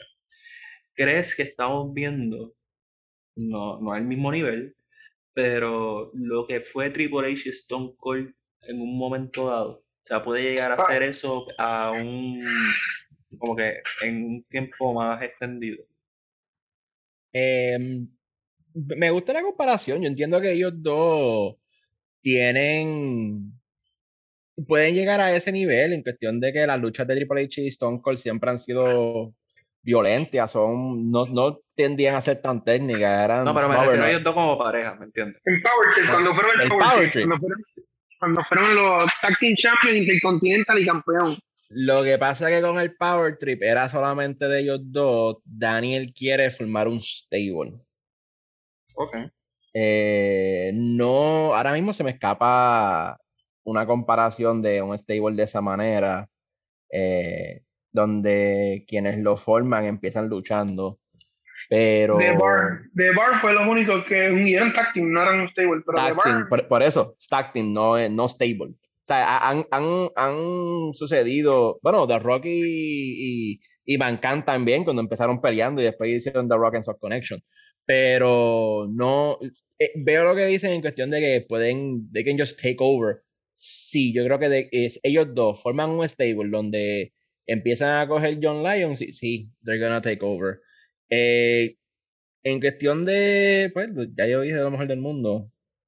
Para mí el mejor luchador es Kenny Omega, pero activo sí es Daniel Bra- eh, Brian Danielson. Para pelear con Omar, eh, a mí me gusta más el, el tema de Adam Cole, solamente por el fan interaction. Para mí yo pienso que es el mejor. Pero Adam Cole es mejor luchador que Brian Danielson, tú acabas de decir. no, no, no, no luchador, el tema, el tema. El intro. Ah, Pero es por el, fa- es por el fan interaction, en cuestión del boom. Me, me acuerda, lo estaba, de hecho, lo estaba viendo ayer y yo dije, oye, esto me acuerda un poquito a como cuando entraba Triple H con el agüita, que la escupía a, a- a la audiencia. Y yo dije, oye, el, el fan interaction de este tema eh, me, me acuerda cuando Triple H hacía eso. Eh, Fandango, Fandango también tuvo un buen tema de fan interaction. Y que también tiene un buen tema de fan interaction. sí, pero pero, sí, pero Fandango, Fandango no le llega al nivel de ninguno de, de los luchadores que hemos mencionado. Es más, es más para decirte más, eh, ¿cómo se llamaba él? Adam Rose. Adam Rose tuvo un buen tema de, de fan interaction. Y eso Por no tiene favor. Si No, quieres hablar de eso, no, Way. José, No Way José también tuvo un tema de fan interaction. Si vamos a estar No ahí, tiene por nada que ver. Wild Thing. Wild Thing es una canción timeless. Esa canción es sencillamente tú la pones desde Major League para acá. Y eso es lo más grande. Desde que no salía John Rocker, Rocker con el- los Atlanta Braves con él. Ya, yo, sé que no puedo tener opinión en esto, en este podcast. A ver, No, yo no, con mi yo opinión, no, no, no. que es Escúchame, escúchame. mi Yo respeto, yo, opinión. yo respeto tu opinión yo- oye, oye, Respe- oye, Yo respeto no respetas opinión un- oye, No respetas oye, un contra, tú sabes que no respetas nada porque me estás debatiendo llamando a Novi José. Hoy, hoy, No, no, hoy no, no, no, no, nada de no. de- Dame hoy break, este tipo lo que quiere es pelear conmigo. hoy literalmente Hochi de ser el Hill vino como en JF. Estamos viendo el Hilton de, de Barreto y estamos viendo como Hochi está tratando de, de decirle al, al público, mira, yo también soy, tengo sentimientos. Excelente, excelente. A todo esto, encanta. me encantaría la predicción de quién va a ganar esta lucha. Eh, Basabe, ya que tienes el control del micrófono, dime quién es tu ganador. Va a ganar Brian Danielson, pero va a, a recibir el respeto de John Moxley. Omar. Lo mismo. Brian Danielson respeto a John Moxley. Ochi, algo, o sea, dime que eres la batalla discordante, por favor. No, no, yo pienso que va a pasar lo mismo que los dos van a sangrar. Sí. Recuérdate que ellos dos ya pelearon contra Minoru Suzuki. Así que pueden sacar sangre sin tener que usar obstáculos. Me voy a molestar, me voy a molestar si hacen un draw. Me voy a molestar porque IW tiene, tiene, tiene No va a algo con el draw. No va a haber, no No, no draw. no, no va a haber draw, no va a haber draw. Recuérdate No que no aquí no, draw. Aquí va, al- alguien va a ganar y va a haber sangre. Me, me voy a molestar porque ya IW tiene demasiado eh, gastado el draw con Estoy. Oye, Estoy de pero acuerdo, si solo llevan dos. Solo llevan dos. Tú, tú estás hablando como si son como WWE que a cada rato tienen que ser count out o DQ. Llevan dos. Omega, Ome- Omega Brian Danielson, Page y Brian Danielson. Sí. Ya, se acabó. ¿Qué vas a hacer un casualidad, tercero? está- Pero quien estuvo en el medio de esos dos draws fue Brian Danielson. No pueden darle un tercero. No, no, No, que darle le dé la gana de ellos. Este, cierto, cierto. Vamos a brincar a la penúltima lucha, eh, que es una lucha que en realidad no tiene mucho sentido. Eh, es por los títulos en pareja, Jurassic Express contra los Young Bucks, contra Red Dragon. Eh, en verdad, el primero que hable puede dar su opinión de esta lucha, porque en realidad que no tengo una pregunta, porque Si siento vamos a hablar, si vamos a hablar de, de, de reinados y, y, y- y literalmente inexistentes, eh, irrelevantes, Jurassic Express como Tag Champions han sido una decepción total. Para mí ellos se supone que ganarán esta, en esta división tan cargada, para mí se supone que ganarán estos Tag Champions en una victoria bien emotiva, lo cual no lo fue. Y para mí no han tenido riñas ni peleas memorables como yo esperaba que hubiesen tenido. ¿Sabes? Para mí ellos pueden quitarle los títulos y me va a importar nada. La De acuerdo. realidad. De acuerdo. Esta, esta lucha está el drama de esta lucha está cargado por Red Dragon y los Young Bucks. Que de hecho, debido a eso, hay posibilidad de que pase un como cuando HBK, Triple H y, y John Cena pelearon, que debido a que ellos dos van a empezar a odiarse a pelear, puede que ganen. eh, no, esa no es mi predicción, pero que puede que gane Jurassic Express como tal. Este, eh, eh, eh, sinceramente es eso. Jurassic Express no ha tenido un reinado importante. Ha sido, han tenido buenas luchas, han peleado mucho, pero ha sido Yo lo voy a poner así. Yo lo voy a poner así. Los títulos ahora mismo en AEW, ninguno ha tenido un reinado bueno. Ninguno. Exacto. Ahora mismo. Ninguno. Y no me estoy adelantando por si acaso, Miguel, no me multe, no me estoy adelantando. No puedo multarte. Ah, ahorita- me multan. que ponéis. No, chacho. No, tranquilo, él te, manda, él te manda para la esquina o te da mute o te amenaza como va a hacer conmigo. Tranquilo. A, a ¿Sabes mí, a mí me multan. Pero es que, es la verdad, ahora mismo. Ahí ahora vayan donde la comisión a llorar. ahora mismo, ahora mismo, literalmente, las cartas. Yo, yo, yo soy un tipo de fanático que juzguen o no me juzguen. A mí me gusta ver luchadores con títulos. Ese soy yo. Yo soy así, me gusta ver un luchador con títulos. Y yo pienso que el título le añade más a ese luchador. Y ninguno, ni Sammy Guevara, ni Jurassic Express, ni la que vamos a hablar ya mismo, han sido luchadores que con el título los han elevado en mi subconsciente o en mi, o en mi mente a otro nivel. Yo sigo viendo luchadores como Brian Danielson mejor que el campeón mundial. O el mismo CM Punk, viste, yo sé que llevan trayectoria o lo que sea. El mismo MJF, el mismo MJF, ahora mismo, yo le daré el título y sería más, más, más, más relevante, Relevante. lo que ha sido el futuro, el- lo que vamos Yo a creo que hablar a ese le puede, a MJF le pueden dar el TNT próximamente. Que yo creo que, de, de hecho, yo diría que el TNT es el, es el más, el, el, más elevado de todos ellos ha sido el TNT, pero es por la naturaleza del TNT que es un Open Challenge. Pero hablando, pero hablando del Tag Team Champion específico, literalmente tuvieron que poner a Red Dragon, que no llevan ni un suspiro en la compañía, y tuvieron que poner a los John Box otra vez. Oye, no, es mal, no es mal momento. No es mal momento. Pero si tú estás elevando nuevos tag team, vamos a elevar nuevos tag team, pero tú sabes por qué no están en esa pelea. Porque literalmente Jurassic Express no ha sido ese equipo. Esta es mi opinión personal. No ha sido ese team que tú puedes decir, mira, pues vamos a poner ah, no sé, Dia Claim, un ejemplo, estoy diciendo un ejemplo, no es para que me venga a caer. Dia Claim a pelear por este título porque Jurassic Express no ha sido ese tipo de tag champion que pueda cargar una cartera, lo hicieron triple threat, no lo hicieron un head to head, no hicieron un Red Dragon, oye, hicieron ni Red Dragon contra, contra Jurassic Express, que puede hacer más sentido, o John Box contra Jurassic Express, lo, tuvieron que hacer un triple threat. Por la sencilla razón de que este team como tal no ha sido, ha sido inexistente. Es más, yo hubo un tiempo que por el trabajo no, no me pude enfocar tanto, ver tantas carteras, me estaba poniendo el día poquito a poquito. Y a mí se me había olvidado que Jurassic Express tenía el team. A mí se me había olvidado. Yo que estoy pendiente, que estoy, que, que no es que estaba, no estaba pendiente, pero a mí se me olvidó, pero estoy pendiente, sabía lo de ellos, Moxley, sabía lo de los, de los demás en la cartelera. Por favor, eh, eh, eh, es como que no sé cómo hacer booking. Lo que pasa es que a ellos, lo, a ellos no lo ponen tanto en Dynamite, lo ponen más en Rampage. So Rampage es ese show para ellos dar un buen tag team match como tal. Han tenido buenas luchas. Lo que pasa es que no han estado, storyline wise, no han tenido nada. O sea, por eso, por eso, es- si tú quitas a Jurassic Express y pones esta lucha como Young Bucks versus Red Dragon, hace más sentido. Porque es el storyline que han puesto. Eh, a mí no me gusta el team como tal de Jurassic Express. A mí, yo pienso que Young Old Boy eh, debe de luchar como individuo eh, mejor. Eh, de hecho, y, y hay otros tag teams que entiendo que posiblemente hasta puedas ir subiéndolo. The Acclaim como tal, cada vez que están en televisión, es un paro.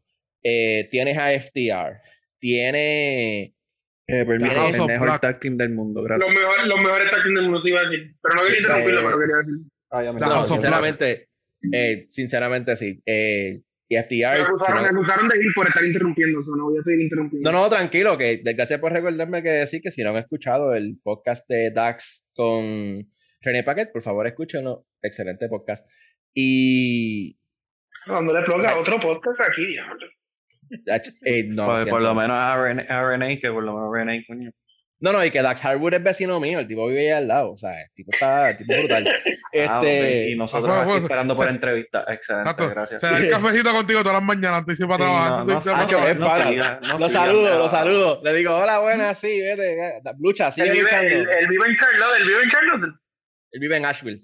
Este, pero Charlotte, trayéndolo para atrás a Asheville la y Charlotte no es lo mismo, ¿me entiendes?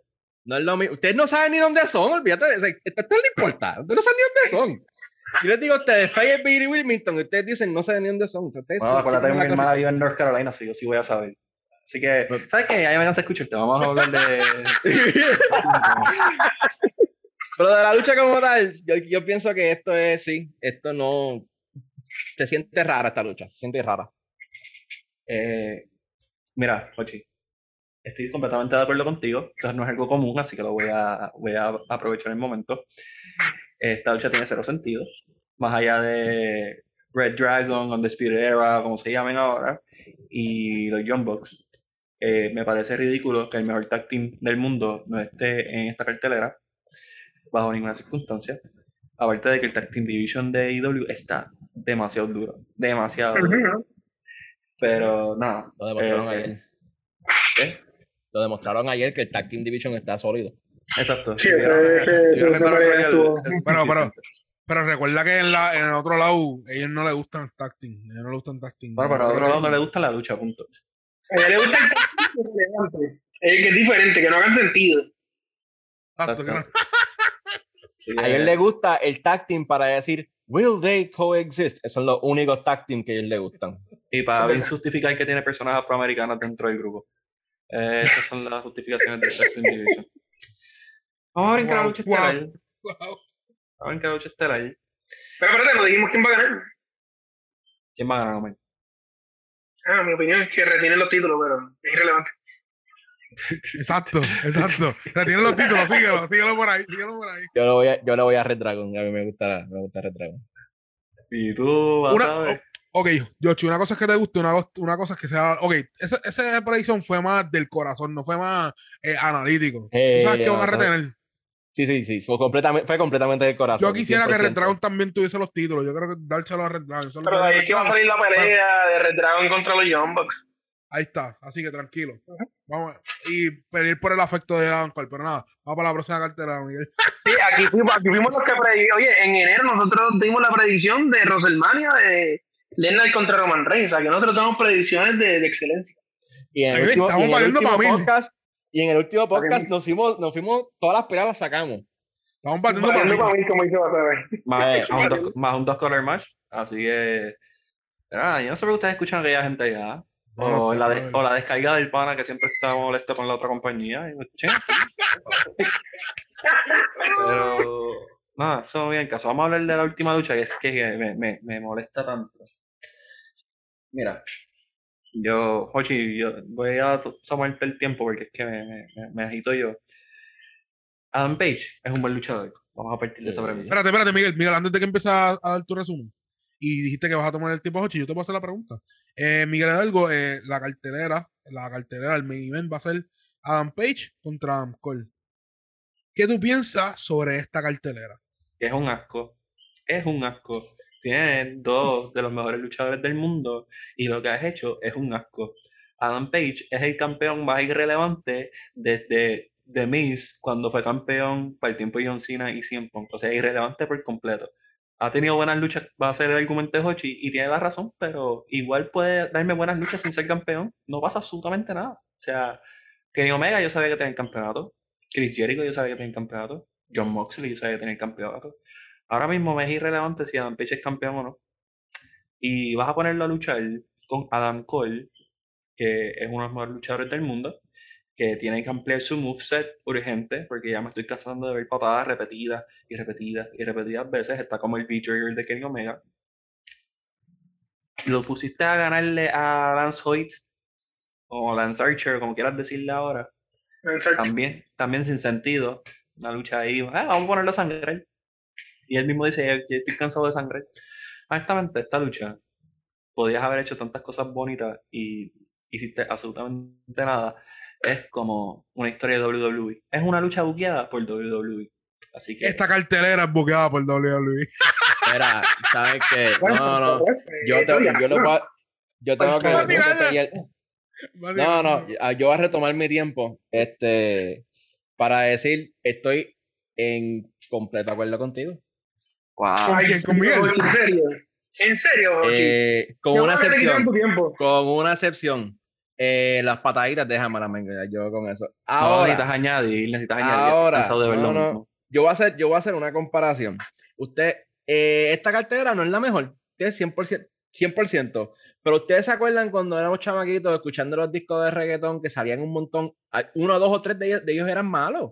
Oye, AEW no puede estar dando Grand Slam y Home Run a cada rato. De vez en cuando le va a salir algo mal.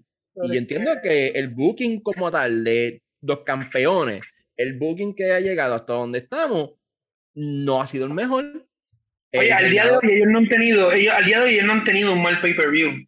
Y esto no es uno de, esto, esto es uno de los cuatro pay-per-views que ellos hacen al año, pero este no es el pay-per-view grande ni el segundo pay-per-view grande. Y hasta me atrevo a decir ni el tercero. Este es el menos importante de todos.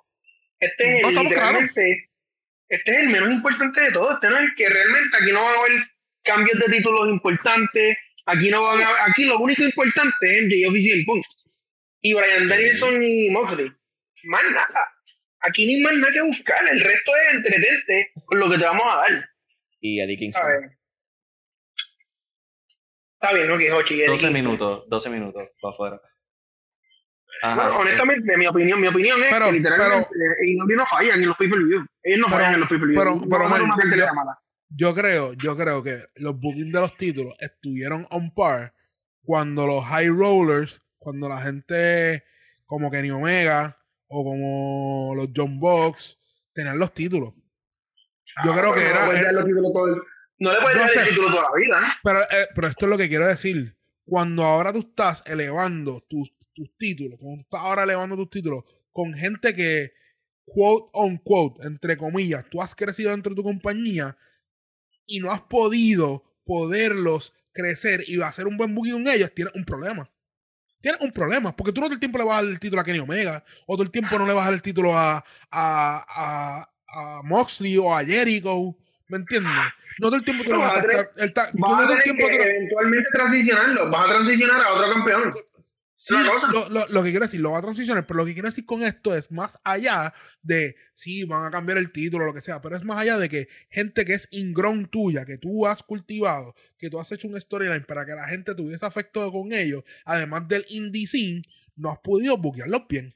No, Pero no has podido Adam buquearlo Page, bien. ustedes dicen que ustedes dicen que ha sido un campeón mediocre, pero el tipo está bien over. No, no, el tipo, está, el tipo está over, pero ha sido, un- ha sido, ha sido un booking, unos storyline bien bla. Bien, Sí, bien, como que bla. Bien, bien. Sí. Ok, ok, normal, ok. Sí, pero para pan- mí, yo no, yo no pensaba que, iba- que, él, que él debía haber sido campeón. Para mí se lo dieron. No, desacuerdo. Completo desacuerdo. yo pienso que él debe eh, ser si no- si no- campeón. Yo, no yo ganaba. pienso. Y yo pienso. Está bien, y- yo- y estás pensando mal, no hay yo- problema. yo- eh, Para mí el este- tiempo se lo tenía que dar a. no, Entrando, de entrada, se lo tenía que dar no puedes No. dárselo porque ellos no son, ellos no son, do- ellos no son como WWE que piensan, que dicen, hazlo a este porque es mejor. No, no, no. Ellos no son La ni paciencia- TNA ni, ni WWE que llevan ustedes, mucho la paciencia- ustedes la mismos se están contradiciendo. No, ustedes mismos no. se están contradiciendo. Ok, mira. Porque entonces están diciendo momento- que son irrelevantes por los títulos que tienen ahora mismo y los storylines que les dan. Pero entonces la gente que se supone que sí los tengan, no los pueden tener porque vienen de X compañía. No, Es que no, no no, es- no, no, no, no, no, no, no. Escucha, escucha. El punto de esto es, el punto de esto es, tú, tú no puedes hacer un storyline bueno para tus luchadores y tú necesitas tus juguetes nuevos, estar en el main, crear historias con tus juguetes nuevos. Tienes un problema. Tienes, tienes Lo un problema orgánico. Y si no, si no sabe, si no nace, no nace. Y, y, y yo también puedo entender que Adam Page, el, el, el momento que él se coge un break porque se tuvo que ir. Ahí, ahí era que él tenía que ganarle. Pues, pues, Oye, que pero, no, oye, pero es que era el nacimiento de su No, no, hijo, estamos o claros, sea, estamos claros. Oye, No, no. su hijo era el título. A mí no me importa. Su No, hijo no, era el no, título. no, no, Y no no, ganó el no. título cuando tenía que ganarlo. No seas Mira, tan gil, no ah, seas tan gil. en el, no, en el podcast solamente hay, hay espacio para un ridículo. Soy yo, por favor, eh, respeten los rangos. Lo que Segundo quiero que decir, todo, exacto, eh, lo que- el, el booking como tal de, de- de Adam Page, oye, no ha sido, no ha sido malo, pero tampoco ha sido súper bueno. Ha sido B menos. O sea, estos bookings han sido B menos en cuestión de donde estamos ahora, de, desde que lo ganó hasta, hasta acá y no ha tenido ese nivel de, de énfasis a cuando era él contra Kenny Omega. No, esto no es un long, eh, este, este, el único long term booking que en la cartera completa ha sido MJF contra CM Punk. Todo demás ah, es un poco de relleno. Es verdad, esta cartera no es la mejor.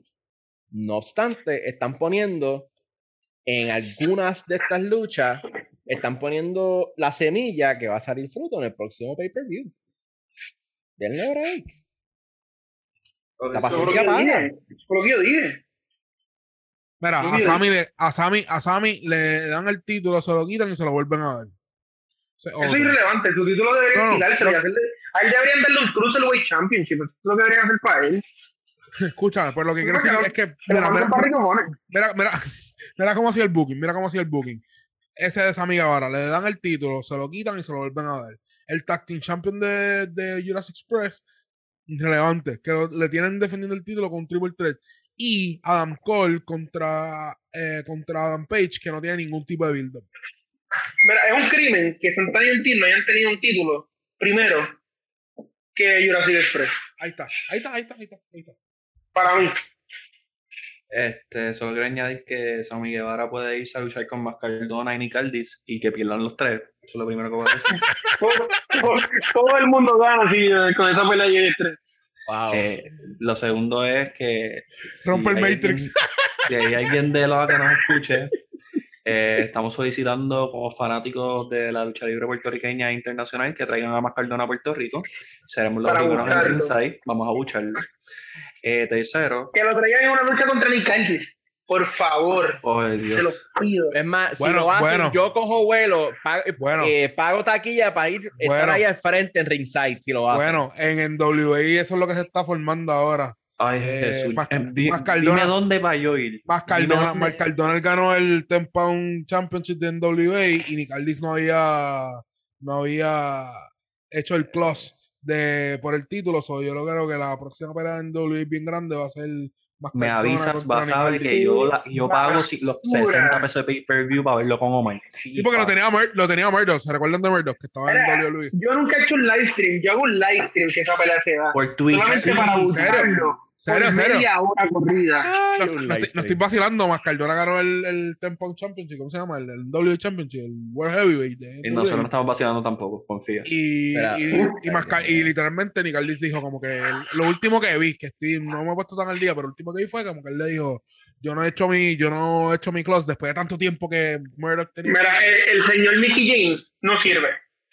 Ese tipo es una basura. Y Mr. Chelsea Green tampoco. Y Mr. Chelsea Green es una basura y se lo dejamos saber. Saludo a Alexi, que le dejó saber que era una basura y que lo odiamos.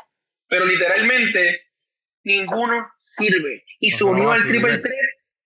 3 Sammy Guevara. Sammy Guevara no sirve.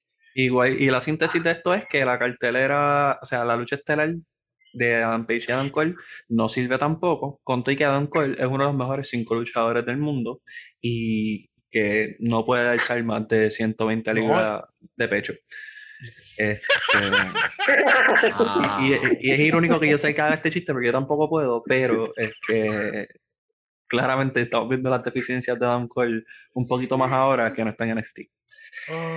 Eh, todo el mundo tiene a Adam Page ganando. Yo quiero que gane Adam Cole, pero sé que no va a pasar. sí, va a ganar Adam Page. Va a ganar Adam Page. Sí, se supone, a menos, que, a, menos, a menos que a Adam Page se le rompa una pierna en el transcurso de la pelea Y no queremos eso.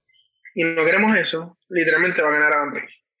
Eh, puede la para qué, pero para qué, no sé para qué, porque no sé a quién le van a dar el título después.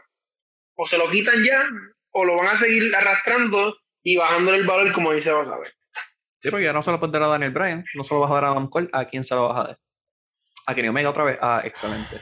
Nada, esto ha sido un excelente podcast. Estoy sumamente agradecido con todos ustedes por su análisis, por sus sentimientos, por su honestidad. Sobre todo, pues Jonathan Basabe, que sé que tuvo un momento de, de despeje con esto de, de Tai Conti y Sammy Guevara.